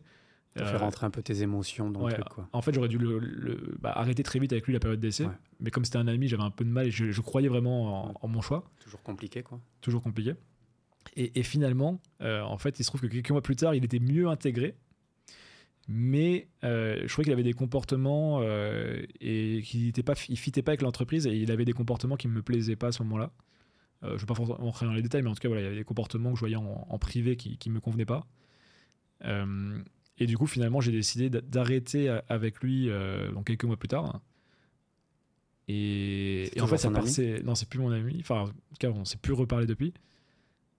Et justement, il l'a très mal pris. On a eu une conversation où, bah là, j'ai vu en fait à quel point euh, justement le pro et le perso sont complètement entremêlés. Euh, euh, bah, il, m'a pas presque insulté d'une certaine manière. En tout cas, le propos, c'est pas forcément de dire comment il a été, s'il a été mauvais ou bon avec moi, mais c'est plus, j'ai vu vraiment à quel point en fait, ça pouvait être dur en fait, tu vois, de, gérer ces, situations où le pro est vraiment là et, et, et tu sais pas trop comment te sortir de la situation parce que pour l'entreprise, je pensais que c'était le meilleur choix d'arrêter. En même temps, je savais que ça tuait complètement la- l'amitié. Et, euh, et ça allait plus loin que ça, c'est qu'en fait, vu que le perso est, intimement lié au pro dans cette situation, il avait organisé à l'époque euh, une soirée dans laquelle il avait invité tous les gens de Fetch, sauf les managers et les fondateurs. Et du coup, en fait, la soirée, c'était pas une soirée euh, avec plein d'autres gens, c'était que les gens de la startup. Et en fait, le but, c'était de dire à tout le monde cassez-vous parce que Jean-Charles, euh, il fait ça ou il pense ça, etc. Ah ouais, là, Donc, je pris un guet-apens, en fait. Ah ouais, ça, c'est donc, euh, vénère. toi, des fois, tu as des trucs comme ça à gérer dans ta boîte. euh, Ouais. Tu te retrouves un samedi, ce qu'on t'appelle, on te dit eh, fais gaffe, Jean-Charles, il y a, y a un tel qui a, qui a organisé ça. Waouh. Donc, toi, ça, c'est des exemples, euh, toi, qui sont pas évidents à gérer. Euh, j'ai eu euh, une descente des. pareil, un, un mardi soir, je me souviens. j'ai un me- mec du service client qui m'appelle et me dit Jean-Charles, on a des gars qui nous qui demandent de rentrer dans le bureau, ils sonnent en bas. Je dis bah tu leur dis juste bah hop, vous rentrez pas. Euh, trois minutes après, euh, Jean-Charles, euh, ils sont rentrés dans le bureau. Waouh. Et en fait, c'était les mecs de l'inspection du travail qui, qui étaient venus et qui voulaient nous épingler parce qu'ils étaient persuadés qu'on avait des faux contrats pour les livreurs et que notre activité était illégale. Et en fait, c'était des mecs, tu vois, qui idéologiquement sont complètement anti, euh, euh, anti-business, euh, Ouais. anti-capitalisme, Mm. euh, anti. Anti, quoi, anti-indépendant aussi, parce qu'ils aimaient pas le business avec les, les livreurs indépendants, et ils aimaient pas le système. Et du coup, ils voulaient nous shooter. C'était un mec de Nancy, il nous détestait en fait, j'ai appris après. Euh, et, du coup, tu te retrouves en fait à ce que tu des mecs qui te prennent pour un terroriste en fait. C'est qu'ils sont venus, ils ont pris des photos partout, ils avaient à moitié renversé les chaises, ils s'en ils foutaient. Ils posaient des questions, des interrogatoires à tous mes salariés. Euh, ils m'ont demandé, j'ai pas, je suis pas venu, c'est mon associé qui suis allé le soir, mais le lendemain, on a dû aller les voir, imprimer tous les contrats de tous les livreurs depuis le début de la boîte. Ouais. Euh, juste, juste parce qu'il y avait un mec à un moment qui avait décidé de foutre le bordel en fait. Donc, donc là, c'est pareil, tu dis en fait, tu vis en fait avec le avec l'épée de Damoclès parce qu'une fois qu'on a eu ça, euh, en gros, on était en, en espèce de. C'est pas procès, mais un. Ils avaient une étude en fait, ils étaient en train d'étudier notre dossier, et en fait, on a fait un an de la boîte où si les mecs voulaient en fait nous shooter, euh, toi, s'ils décidaient avec euh, un juge que c'était illégal ce qu'on faisait, et ben on pouvait être shooté. Donc après, tu vis avec le truc de. Il y a un con qui t'a, à un moment, qui a décidé de venir t'emmerder, et, et il peut te tuer ta boîte, ton travail, tu auras fait pendant 3-4 années, euh, juste parce que euh, il aime pas en fait euh, idéologiquement ton business. Ah ouais, c'est ouf. Et t'as géré ça comment euh, Bah, en vrai, t'arrives, Psychologiquement t'arrives à, en fait, t'arrives à le mettre de côté parce que tu le, tu le vis pas tous les jours. hein. ouais, Donc ouais. encore ça, ça va. Tu vois, c'est- Mm. c'était dur sur le moment, mais après t'es, comment dire, t'es, bah, tu vois pas le gars. Il il c'est pas comme s'il t'envoyait un mail tous les trois jours. Donc en fait, on avait juste euh, peut-être un échange de mails tous les trois mois, et en fait, il nous disait juste que le dossier n'était pas, était en cours, en cours entre guillemets, et, et c'était des affaires. Ça se trouve, lui, il aurait fait traîner le truc pendant 2, 3, 4 ans s'il trouvait rien. Mais du coup, on avait quand même cette période, enfin, ce, cette épée Damoclès qui était quand même, voilà, pas, pas incroyable. Et, et autre événement, tu vois, pour te montrer un peu les, les up and down. euh, donc, on a failli euh, vendre l'entreprise en 2018 à un grand groupe anglais. Mhm. Au dernier moment, ça a capoté le deal. Bon, ça serait long à expliquer, j'explique sur internet, mais voilà, il y a une- un concours de circonstances qui a fait que ça s'est pas fait. Et on s'est retrouvé avec plus que un mois de cash à ce moment-là, parce qu'on n'était pas rentable, on levait des fonds, on grossissait, on faisait du chiffre d'affaires, on faisait 4-5 millions de chiffre d'affaires annuel à la dernière année, mais on n'était pas rentable. Et, euh, et du coup, je me suis retrouvé en fait à, à me projeter millionnaire quasiment, et finalement à pas du tout l'être. Ouais, donc ça doit faire mal, ça, quand même. Donc, euh, ouais, et là, c'est à ce moment-là d'ailleurs que le, le stoïcisme intervient. Je découvre. euh, Enfin, j'avais entendu parler de cette philosophie, le stoïcisme qui est assez connu dans le milieu des entrepreneurs, hein, Mhm. euh, notamment grâce à Ryan Holiday, un, un auteur américain, et Tim Ferriss. Et à ce moment-là, je me, je me plonge dans les écrits de Sénèque euh, en 2017, euh, notamment euh, De la brièveté de la vie, un petit texte de 60 pages, justement pour prendre conscience de notre mortalité, euh, du temps qu'on utilise mal, euh, de tous les moments où on se prend la tête pour rien, en fait, tu vois, où, où on vit dans l'anxiété, on vit. euh, Il y a Sénèque qui dit euh, qu'on souffre plus dans notre imaginaire que dans le réel. Et tu vois, on a toujours ant- anticipé le pire, en fait. tu vois. Et- C'est l'anxiété. Et c'est l'anxiété. C'est la définition de Ouais, l'anxiété. la définition de l'anxiété. Mm. Et, et du coup, c'était, ça m'a beaucoup aidé justement à pas trop me projeter parce qu'en fait, tout dans ma vie, en fait, pro en tout cas, euh, euh, pouvait me rendre anxieux, tu vois. Genre, euh, Ouais. le, le truc que je t'ai parlé avant, l'épée Damoclès, euh, les problèmes de, bah, de, de revente, ou des problèmes techniques aussi qu'on a eu. Donc, la trahison de ton ami, bah, entre bah, guillemets. oui, enfin, ça t'a fait mal, ça ou- pas trop. En fait, t'as pas le temps. En fait, t'as pas le temps à ce Ah ouais, pas le temps. Ouais, Et j'avais vu que tu avais une rupture aussi. euh. Oui, il y a aussi. Il s'est passé plein de choses. Euh, oui, effectivement. euh, compliqué. J'étais en relation pendant, pendant quasiment toute l'histoire de la start- la startup, pendant les 3 ans et demi, 4 ans. Ok.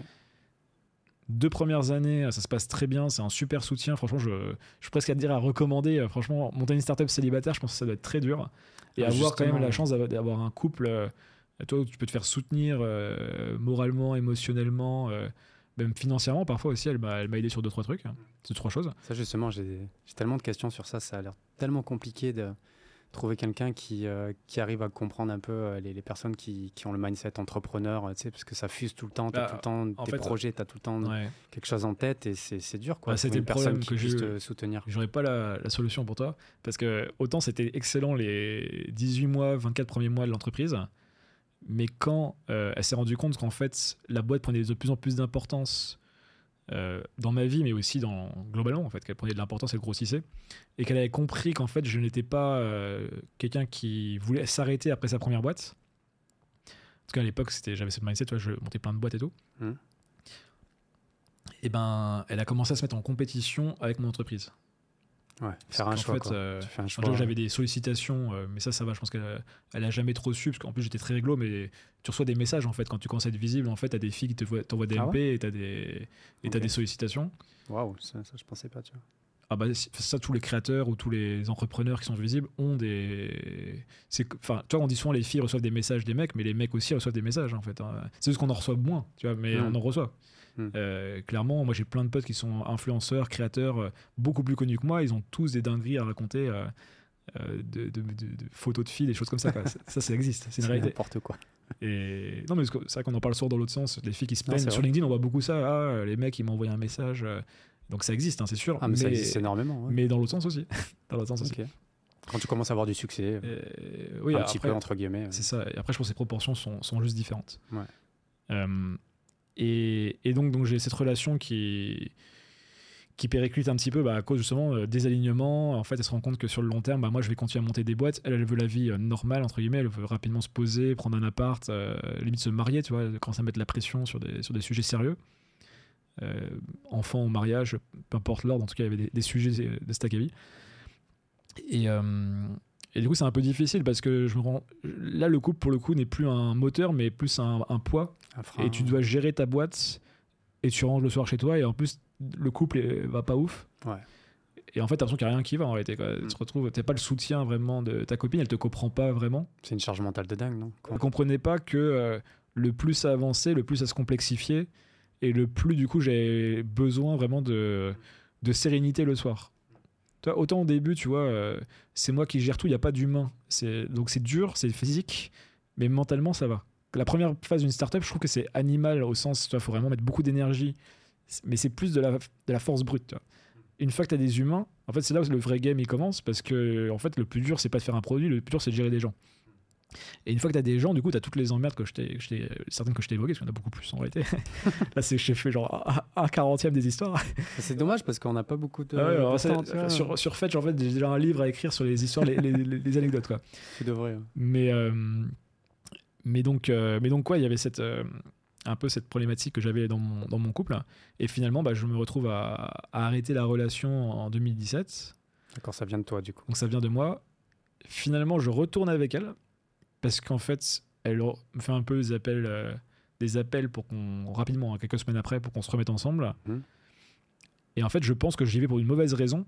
C'est parce qu'en fait, je, vu que j'avais du mal à ce moment-là, j'avais un été compliqué dans mon entreprise et que du coup, forcément, je n'étais pas très bien suite à la fin de la relation tout de même, si c'était mon, mon fait. Bah, par un peu par faiblesse, j'y suis retourné. C'est un peu, on a un peu ce truc-là. euh, Je sais pas, j'ai l'impression que les mecs sont un peu plus euh, moins courageux que les, que les meufs euh, parfois sur certaines Je pense a, pour se ça pourrait s'expliquer. pour, Je euh, pense qu'une des raisons aussi principales, euh, enfin une des raisons du moins, euh, c'est aussi que les hommes ont plus de mal à avoir une copine que les femmes un copain globalement. Euh, surtout dans la vingtaine, tu vois, je pense que euh, l'accès au- au- à la relation ou même l'accès à la sexualité de manière générale est, est plus difficile pour les hommes que pour les femmes. Euh, là où les femmes vont peut-être avoir plus de mal à trouver un, un mec bien avec qui se mettre en couple, mais les opportunités ne manquent moins. Et du coup, il y a beaucoup d'hommes qui, un peu par défaut, se remettent dans des couples Euh, voilà, on pourrait développer plus longuement, mais euh, en tout cas, c'est, Ça peut être une raison. ça peut être une des raisons, une des raisons, Une peut-être des la raisons. raison. Et, et moi, en l'occurrence, j'avais vraiment pas envie de m'amuser à aller faire du dating ou je sais pas quoi à ce moment-là. Euh, et les filles qui me contactaient par message, pas forcément celles avec qui j'avais envie de, de passer du temps. En tout cas, la rupture t'a fait mal, quoi. Quand même. ouais. Il y a quand même eu, Et du coup, je suis retourné avec elle pour finalement de nouveau arrêter quelques mois plus tard. Donc j'ai donc j'ai double rupture et à chaque fois, je, me re- je reviens chez ma mère parce que j'avais pas d'appart, je vivais avec, ma, avec mon ex. Euh, et du coup, il y a aussi ce truc de euh, euh, t'es connu à l'extérieur comme quelqu'un qui est en train de réussir une super boîte dans ta région. Et le soir, tu dors sur un espèce de matelas au, au milieu du, du- du salon de, de ta mère, en fait. quoi. Ah. Parce que j'avais pas de chambre pour moi, parce qu'il y avait déjà mon frère qui était là. Bref, il y avait pas de chambre pour moi. Ok. Et là, t'avais quoi 23, 24 Là, je suis un peu plus vieux, j'avais 25, 26 ans. là. Ouais. Et là, heureusement, il y avait Sénèque et, et la philo. Pour pallier à tout ça, tu tombes dans le stoïcisme. Enfin, tu découvres le stoïcisme. Ouais. Pour essayer de te dire, euh, je peux pas prendre toute cette charge mentale, ce stress, c'est pas possible, cette anxiété. Il faut que je trouve un moyen. Et, et la lecture, le stoïcisme, euh, t'a aidé. Quoi. Ouais. Alors, plus largement, la lecture, déjà. Euh, vers euh, cette époque-là, en fait, je commence à moins lire de blogs. Avant, j'étais à fond dans les, les- les blogs de marketing, euh, Facebook Ads, euh, tous ces trucs business. Et à un moment, j'étais un peu saoulé. Et j'ai eu besoin de lire d'autres choses. Et j'ai découvert, euh, bah, notamment via, c'est connu maintenant, mais Sapiens euh, d'Harari. Ouais, il est quoi, très connu. très connu maintenant. Mais tu vois, c'est un des premiers que j'ai lu, en fait, qui m'a sorti la tête du business euh, à ce moment-là. Et, et de fil en aiguille, je me suis intéressé à, à, bah, l'histoire via Harari, la sociologie euh, et la philosophie via les stoïciens.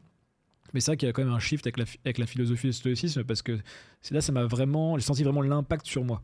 Autant l'autre, c'était un impact euh, plaisir d'évasion et impact intellectuel.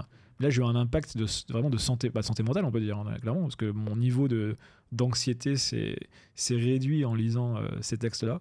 J'ai réussi à prendre du recul. Euh, ouais, ça m'a, toujours apaisé. C'est marrant, en fait, quand je lis du, notamment Sénèque. Euh, c'est mon préféré des stoïciens. T'as Épictète, Marc Aurèle et Sénèque sont les trois, trois plus connus, les trois auteurs dont les textes nous sont revenus. Mhm. Et, et Sénèque a toujours eu cet effet sur moi. Donc, euh, donc oui, c'était parce que pour la question, ouais, c'était, c'était là où j'ai découvert le stoïcisme. T'as fait un burn-out euh, au printemps 2021.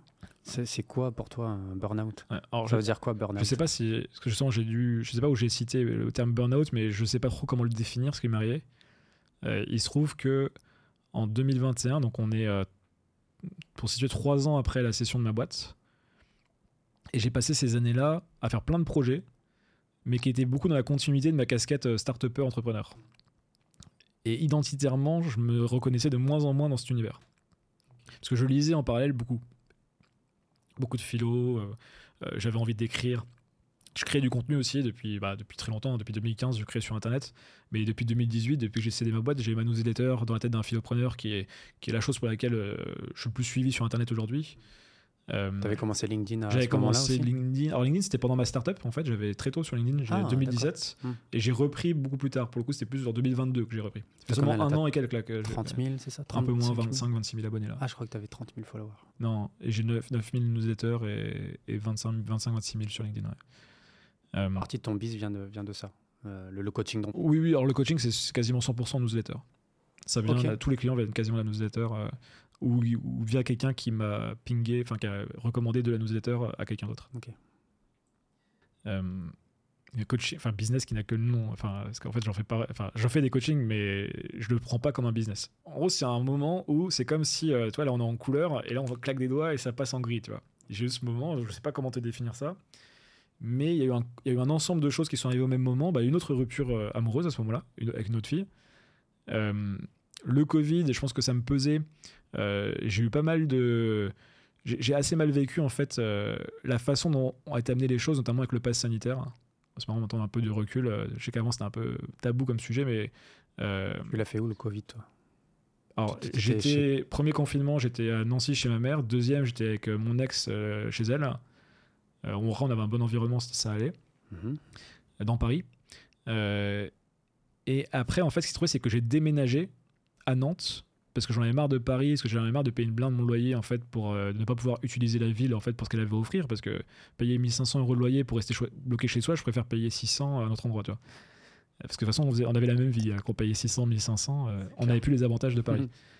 Euh, donc je suis parti à Nantes, sauf que à ce moment-là, euh, là c'est ma copine à ce moment-là qui arrête elle la relation. C'était l'inverse de la première fois. Je pense que je prends un coup d'ego aussi. Euh, en mode Ok. comment ça elle me largue clairement il y a ça il y a ça parce que la relation en vrai elle a, elle a eu raison parce que moi-même j'avais potentiellement envie d'arrêter dans pas très longtemps après j'étais en train d'y réfléchir et c'est elle qui a eu le courage donc euh, bravo à elle Pour même problème qu'avant ou pourquoi? Euh, Tu- tu sais, non là c'était un peu différent on avait des raisons différentes chacun je pense euh, Ok. elle je pense qu'elle avait un peu idéalisé le sortir avec un entrepreneur euh, parce qu'elle-même est entrepreneuse Euh, et, et moi c'était plus euh, bon, c'est perso mais elle avait des, notamment un, un souci de santé qui la, qui la rendait souvent euh, fatiguée. Et du coup bah, être quelqu'un de fatigué au quotidien c'est pas évident parce que ça te casse ton énergie à toi en fait. Si dès le matin la personne est fatiguée en fait ou qu'elle te dit qu'elle est fatiguée euh, t'as pas une bonne énergie euh, pour, pour faire ta journée. Ouais. Euh, donc ça, c'était perturbant. Euh, donc et du coup il y a le coup à l'ego euh, fin de relation Covid qui me saoule. Enfin manière dont la France ou les gouvernements européens gèrent le Covid et, je suis à Nantes et je me retrouve du coup euh, bloqué à Nantes parce que je pensais avoir un pied terre à Paris mais je l'ai plus parce que bah, je suis avec la fille avec qui j'étais. Et moi ma, famille est à Nancy de l'autre côté. Et, ils annoncent le troisième confinement la même semaine. En avril je crois 2022 euh, 2021 pardon. Et ça, ça c'est tout ça en une semaine quasiment en dix jours. Hmm. Et, et là, je me retrouve euh, bah, comme un con en fait à, à Nantes tout seul. mes potes passent même pas me voir. Enfin, tu vois, genre, il y a rien qui va. Genre, j'arrive pas en plus à, à motiver mes potes à passer me voir. Euh, Les premiers qui sont passés venus me voir, c'était en mai, donc plus d'un mois et demi après. T'as quand Et- même besoin du coup de, de voir des gens. Oui, en fait, j'adore être tout seul, mais j'ai- j'aime bien avoir quand même plusieurs heures par jour des contacts sociaux. Ouais. Ah oui, d'accord. Euh, tu vois, avoir deux, trois heures par jour du social et tout le reste du temps tout seul. Donc t'es un introverti. euh, Je suis allé dans les MBTI pour ce que ça vaut. Je suis à, à la frontière presque, mais un peu plus côté introverti. Ok, d'accord. Euh, genre à 45-55 dans les MBTI, trucs comme ça. Donc j'ai quand même cette caractéristique un peu extravertie aussi euh, sur le spectre. Et donc tu as eu plein d'éléments qui ont fait que Ouais. tu- je sais Et- pas comment qualifier ça, mais c'est un espèce Ouais, de je- burn-out. je- C'est dur hein, à définir le Oui, burn-out. parce que, pareil, je ne définis pas de dépression parce que j'ai vu de mes yeux ce qu'était une dépression. Euh, donc euh, clairement, je pouvais sortir de mon lit, euh, tu vois, je pouvais me brosser les dents, j'étais pas à ce point, tu vois. Quand tu dis que tu l'as vu de tes yeux, c'est-à-dire? Bah, j'ai quelqu'un dans ma famille qui a eu une dépression, donc, donc je l'ai vu de- devant moi. Quoi. C'est vénère, hein, la dépression. Ouais, après j'ai vu les différents, différents niveaux, mais en fait quand tu, quand, en fait le plus dur, je trouve en plus, euh, euh, enfin c'est pas le plus dur, mais quand tu le vis un peu par procuration, bah tu, euh, tu sens complètement impuissant. Et je trouve que ça c'est relativement dur quand tu veux aider quelqu'un. Enfin c'est, un vaste sujet, mais là, ouais, du coup j'ai vu en vrai que moi je me considérais pas en dépression du coup par rapport à ce que j'avais vu. Hmm.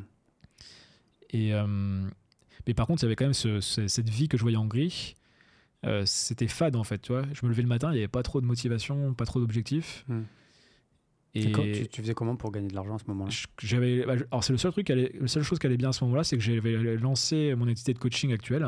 En fait, j'avais transité du consulting au coaching. Avant, je, conseillais des boîtes et après, j'ai coaché des gens. C'est la différence. C'était les mêmes personnes, sauf que là, j'étais vraiment centré sur l'humain et pas sur l'entreprise. Comme ça, on a arrêté de parler de business, là, comme dans ton podcast. Euh, je on parlera plus de business. Des fois, je sais même pas exactement ce qu'ils font dans, les, grands détails. Mais par contre, on se concentre sur la personne. On peut parler d'anxiété, on peut parler de euh, lifestyle design, vie intentionnelle, euh, rapport aux relations, rapport à l'alcool. Enfin, on parle de ces choses-là, tu vois. Coacher des gens, mais toi ça allait pas. alors, c'est ça, alors, Au début, heureusement, après, ça s'est passé. oui, oui. Mais quand j'ai lancé cette activité, eh ben, tout allait mal, sauf ça, qui, quand je commençais à vendre des coachings et enchaîner les, du coup, les, les nouveaux clients. Donc c'était la seule chose, tu vois, encore la petite béquille qui m'a quand même aidé à, à affronter ça. Hmm. Et, pour autant, ouais, ça, ça n'allait pas très bien. Mais euh, euh, ce que j'ai fait à cette époque-là, d'ailleurs, parce que je mets dans le livre, dans le, dans, un peu dans le chapitre pratique de la fin, c'est que je, je parle beaucoup des projets dans le livre. Le fait d'avoir Hmm. des projets, moi je crois beaucoup au fait que le, les projets te donnent de l'allant, les projets te donnent euh, du sens, Totalement. les projets te poussent vraiment à avancer dans ta vie. Je- moi, je suis vraiment dans la philosophie du mouvement. Mm. D'ailleurs, j'aime, je dis pas que j'aime pas la psychanalyse, euh, mais je veux dire, une psychanalyse sans mise en action des choses, sans mouvement, pour moi, c'est stérile, tu vois. Et toi, toutes ces personnes qui travaillent sur euh, bah, justement le, le passé, les croyances limitantes, tous ces sujets-là, c'est certes, je pense qu'il y a de très bonnes choses, mais si c'est pas adossé à de la mise en mouvement, de l'action, pour moi, tu tournes en rond. T'as déjà vu des psys, toi? Des thérapeutes? J'en ai toujours d'ailleurs. T'en as? Ouais, Ça te fait du bien? Bah ouais, c'est c'est presque un coach des fois d'ailleurs. euh, ça entre le, le psy, Combien de fois par et mois? coaching. Euh, pas assez, tu vois, parce que je prends mes rendez-vous ça en ligne. Euh, je le vois une fois par mois, mais j'aimerais bien passer à deux fois par mois. Parce que tu sens que t'en as besoin, quoi. C'est par prévention par rapport à cette époque en fait de 2021. Hmm. Euh, à l'époque, j'en aurais eu énormément besoin, mais en- en prescriptif, en posteriori. Alors que là, je pense, certains diraient que j'en ai pas besoin, mais moi je considère qu'avoir une pratique, avoir un thérapeute au quotidien, c'est. Moi je serais pour que tout le monde ait un thérapeute en réalité, tu vois. Si seulement. Ouais, toi, si- C'est cher, c'est ça, le- c'est ça le problème. Oui, quoi. mais enfin, justement, du coup, si on le démocratisait à l'échelle, euh, bah, on pourrait descendre les prix. Et, et ouais, moi, je, quand je rencontre des gens, je, je milite d'une certaine manière. euh, alors, milite, c'est un grand terme, mais en tout cas, je pousse les gens à, à se faire suivre, euh, trouver un- une forme de thérapie qui les, qui les aide. Et moi, je pense que je le ferai suivre toute ma vie. ouais. Ah, mais il faut. Donc, Malheureusement, euh, pas tout le monde a, accès. non, non, c'est clair. Peut-être qu'avec euh, quand plus tard j'aurai une communauté, euh, je, ferai Bah voilà, groupes, euh, je ferai des groupes WhatsApp Mais- où mais les gens pourront accéder Mais à. carrément, mais t'as, à des- communautés de santé mentale. The School of Life. Je sais pas si tu connais, c'est un gros média et business britannique qui à la base part de la philosophie, mais qui s'est démocratisé dans plein de secteurs, qui vend plein de produits et de services maintenant. Qui a une chaîne YouTube, c'est énorme, hein, c'est genre 9 millions d'abonnés sur YouTube, c'est un, truc sérieux. Ah oui, d'accord. Ils sont genre 150 employés maintenant. Mais base, c'est un philosophe qui s'appelle Alain de Botton qui a créé ça, tu vois, c'est un philosophe, tu vois, c'est tout seul. Ouais. Et, et maintenant, avec leur, euh, leur audience, ils ont créé une marketplace euh, de mise en relation entre bah, patients potentiels et euh, psy. Enfin, thérapeutes, différents types de thérapeutes. Hum, c'est trop bien, tu vois.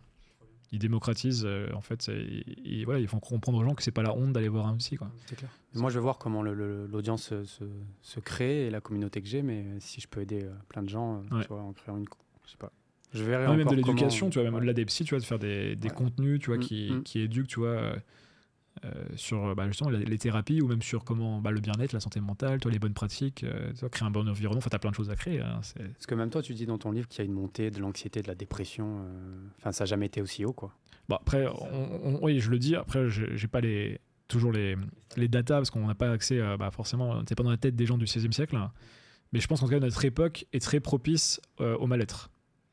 Clairement. Et, et en même temps, je trouve aussi qu'on vit l'époque la plus formidable pour vivre une vie géniale, tu vois. Et, Mais c'est le paradoxe lié- en fait. Mais c'est lié. Oui, c'est lié. En fait, c'est que tu vois ce que tu n'as pas ou ce que tu pourrais avoir et que tu ne fais pas les choses pour l'avoir. Euh, et du coup, tu as ce, ouais, ce mal-être, en fait, ce, et ce manque de sens. euh, euh, la vie, tout va trop vite aussi, donc les gens se connaissent pas, donc ils arrivent. Bref, il n'y a pas grand-chose qui va, effectivement. Euh, Bah, en fait, c'est, je le répète à chaque fois dans le podcast, mais avec tout ce que tu vois, tu as l'impression que tu peux vivre ta meilleure vie, mais finalement, ça te met dans un mal-être de, de- de dingue. Quoi. Tu vois, c'est ça qui est compliqué. Donc, du coup, c'est cool, tu as sorti ton livre, du coup, Vie intentionnelle. En fait, c'est basé sur ton histoire. Quoi. Donc, c'est. En fait, bah, je suis marqué par la phrase de Nietzsche qui dit en substance euh, toute philosophie est la biographie de son philosophe. Et une philosophie, en fait, on a beau faire croire, euh, via le côté un peu abstrait parfois, euh, d'une partie de la philosophie, pas, pas la mienne, pas celle que j'aime. les stoïciens, c'est pas des philosophes abstraits, c'est des philosophes du concret, du pratique, du, de la vie. Peu importe euh, d'où tu viens en philosophie, il y a ce côté un peu. euh, euh, ouais, c'est pas applicable dans le réel. Euh, et, et ce que je voulais dire par rapport à la biographie, c'est que tout, c'est, toujours subjectif en fait une philosophie. Même Kant, tu vois, qui faisait des systèmes, en fait, en fait, c'est, quand tu comprends sa vie, tu comprends sa philosophie. Darwin, alors je sais pas si c'est considéré philosophe, tu vois, c'est un, c'est plus un, un biologiste d'une certaine manière, mais mais tu vois, au final, quand tu comprends son histoire, tu comprends pourquoi il a parlé, il, a, il en à la théorie de l'évolution. Donc en fait, tu regardes les grands penseurs, peu importe leur domaine, en fait, c'est toujours relié plus ou moins à leur biographie. Donc moi, la vie intentionnelle, c'est forcément relié à ce que j'ai vécu. C'est ma vision euh, subjective du monde de notre époque. Et, ce que j'ai essayé de donner dedans, en fait, c'est des clés pour euh, comprendre le réel, comprendre notre époque, et avoir des pistes de solutions euh, et des choses à explorer pour essayer de bah, justement de sortir un petit peu de, de l'état dans lequel on, est un petit peu tous et, aller vers quelque chose qui nous, qui nous correspond plus. Tu vois. Et en fait, ça se fait vachement par bah, la réflexion d'un côté, parce que moi je suis vachement dans ce délire, euh, réfléchir, euh, faire du journaling, euh, euh, créer de l'espace mental, et agir, parce que j'ai cette casquette entrepreneur aussi, euh, d'où le terme que j'avais créé il y a 2-3 ans, euh, le philopreneur en fait, qui est un peu l'intersection entre euh, une espèce d'attitude philosophique et un esprit entrepreneurial. Euh, et c'est pas tant être philosophe et ou entrepreneur, c'est euh, euh, essayer d'avoir un peu ces deux, ces deux manières d'être, euh, plus que c'est pas des métiers, c'est des manières d'être Mhm. dans sa manière de vivre du coup. Du coup, on a bientôt fini. Euh, tu pourrais juste décrire, parce que j'aime beaucoup, euh, enfin, j'ai vu ça dans ton livre, tu parles de la journée minimum viable pour les personnes qui nous écoutent. Ouais. Si, si tu peux la décrire et, et expliquer un petit peu ce que c'est, euh, Ouais. si certaines personnes peuvent s'en servir, tu vois. Spoil un peu le livre. Ouais, je bah, sais pas si, non, pas si je peux. si, si, tu peux. Alors, journée minimum viable, l'idée, c'est comment je sais si ma journée est une bonne journée Moi, je crois beaucoup au fait à deux choses. Que la productivité, déjà, c'est subjectif. Euh, à la fin de la journée, c'est pas combien tu as fait de tâches, c'est euh, est-ce que tu es contente de ce que tu as fait? Et au-delà de la productivité, je crois beaucoup à l'intégration dans la mémoire bah, de tes souvenirs. Et pour avoir, du coup avoir des souvenirs que tu peux intégrer dans la mémoire, il faut limiter le nombre d'activités que tu fais chaque jour. Et en fait, une bonne journée, c'est pas une journée où tu fais mille trucs, mille choses, c'est une journée où tu as fait des activités qui te font du bien, qui donnent du sens. Euh, donc, ce que moi, ce que j'invite les gens à faire, c'est de chercher les, les 3 à 5 activités qui remplissent ces critères, euh, de les noter, éventuellement de mettre des durées un peu idéales. J'aimerais, je sais pas, lire pendant une heure euh, tous les jours, et d'avoir une version un peu plus minimaliste, du style, bah, si j'ai pas le temps de lire, je vais quand même lire 15 minutes. Et en fait, à la fin de la journée, si tu as réussi à caler, que ce soit le temps normal ou le temps plus réduit, euh, tes activités, tu as une sentiment, un sentiment de contrôle sur ton temps, sur ta journée. Mhm. Tu as l'impression d'avoir avancé un petit peu vers euh, bah, une, version que tu aimes de toi, en fait, que tu veux être, ou que tu, veux que tu es ou que tu veux devenir. Et, euh, généralement, bah, du coup, tu as l'impression que la journée n'a pas, pas été gâchée. Tu vois, bah, je prends aujourd'hui, bah, ce matin, j'ai lu, j'ai écrit, bah, si, j'ai écrit ce matin. alors, je n'ai pas fait de sport aujourd'hui, mais là, on est en train d'avoir une bonne discussion, donc j'ai ce critère. Euh, j'ai appris des choses, bah, même via d'autres discussions, mais là tout à l'heure j'ai fait un, call, j'ai appris plein de choses sur l'infoprenariat euh, avec un mec.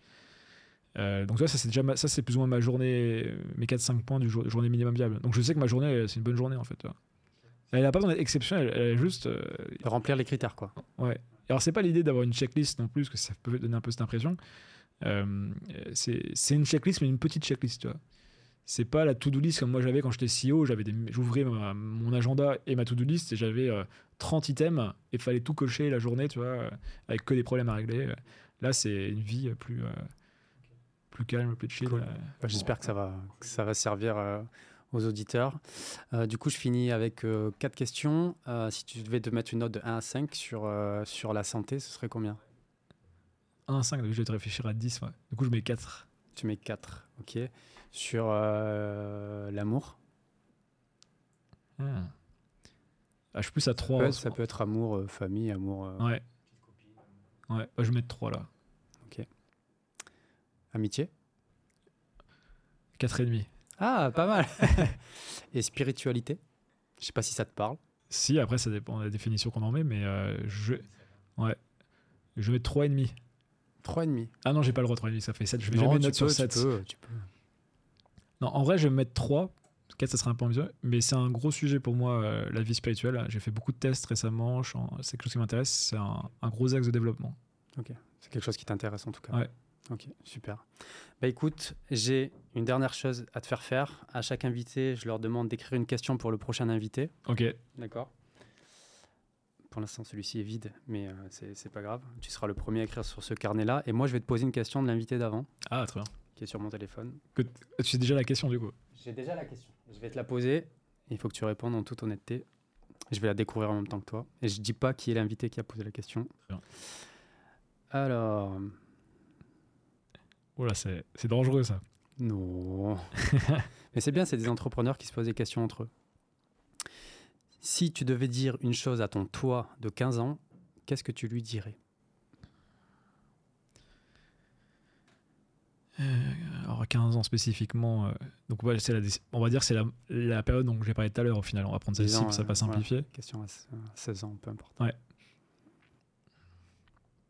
De moins se prendre la tête, euh, de, justement pas être anxieux comme dit Sénèque, tu vois, que toute l'anxiété est dans ma tête, peu des choses qui me font peur vont se réaliser. Et de pas voir les problèmes comme des bah, comme des problèmes mais comme des opportunités comme dirait Noédé dans l'obstacle euh, l'obstacle et le chemin qui reprend d'une formule de Marc Aurel euh, parce que en fait j'ai l'impression que mm, beaucoup de choses enfin moi en l'occurrence euh, tu, tu les prends un peu comme des montagnes ou des choses sont un peu qui seront toujours comme ça alors qu'en fait quand tu avances quand tu mets un pas devant l'autre tous les jours bah déjà tu résous beaucoup de choses tu te rends compte qu'il n'y a pas grand chose en fait qui est, si grave que ça et euh, en vrai, c'est la, vraie valeur de la vie, en fait, c'est aussi ça, quoi. C'est euh, ce chemin, ça c'est le truc un peu qu'on entend beaucoup, mais le chemin, la destination, quelle est, il n'y a pas de destination finale de toute façon. Euh, et, et, je lui dirais en conseil aussi que n'oublie pas que tout ce que tu fais, tout ce que tu feras, ça, ça sera aussi la finalité, s'il y en a une, c'est le, c'est le, lien social, les, les, liens que tu crées avec les gens. Je te donne un exemple pour conclure. J'organise bientôt ma soirée de sortie du livre. Mhm.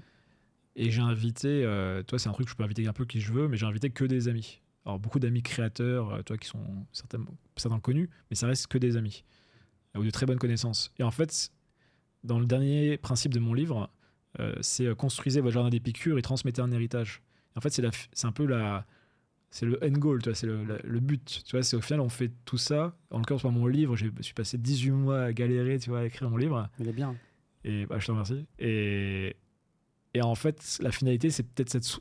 Enfin, c'est un symbole, mais c'est un peu cette soirée, tu vois c'est de se dire à un moment, bah, je reviens, je suis un peu comme euh, Ulysse dans, le, dans, dans, le, dans l'Odyssée. Euh, pas Ulysse, du coup, Homer dans l'Odyssée. Ah non, Ulysse, c'est Homer, c'est, c'est Ulysse qui est, le personnage. Et, en fait, bah, je bah, j'organise cette soirée, je connecte les gens, euh, ils vont lire mon livre. Euh, je sais pas, je suis très. Tu vois, c'est ça qui est cool en fait. C'est, le plus important, je pense. C'est les liens avec les gens. donc voilà. Bah, écoute, euh, c'est un super message de fin. Euh, je vous invite tous, si vous avez aimé l'épisode, à liker, commenter, partager. C'est sur, euh, sur Apple Podcast, c'est sur Spotify, sur YouTube. Comme d'habitude, donner de la force. Ça va m'aider. Hein. Il n'y en a pas beaucoup qui font des podcasts de ce type. Donc voilà, n'hésitez pas. J'espère que ce que Jean-Charles a partagé aujourd'hui, ça vous a apporté énormément. Et Jean-Charles, bah, écoute, merci énormément. Ça m'a fait bah, vraiment plaisir de discuter avec toi. C'était cool. Et puis, ben, à la prochaine. À bientôt. Ciao, ciao. Salut.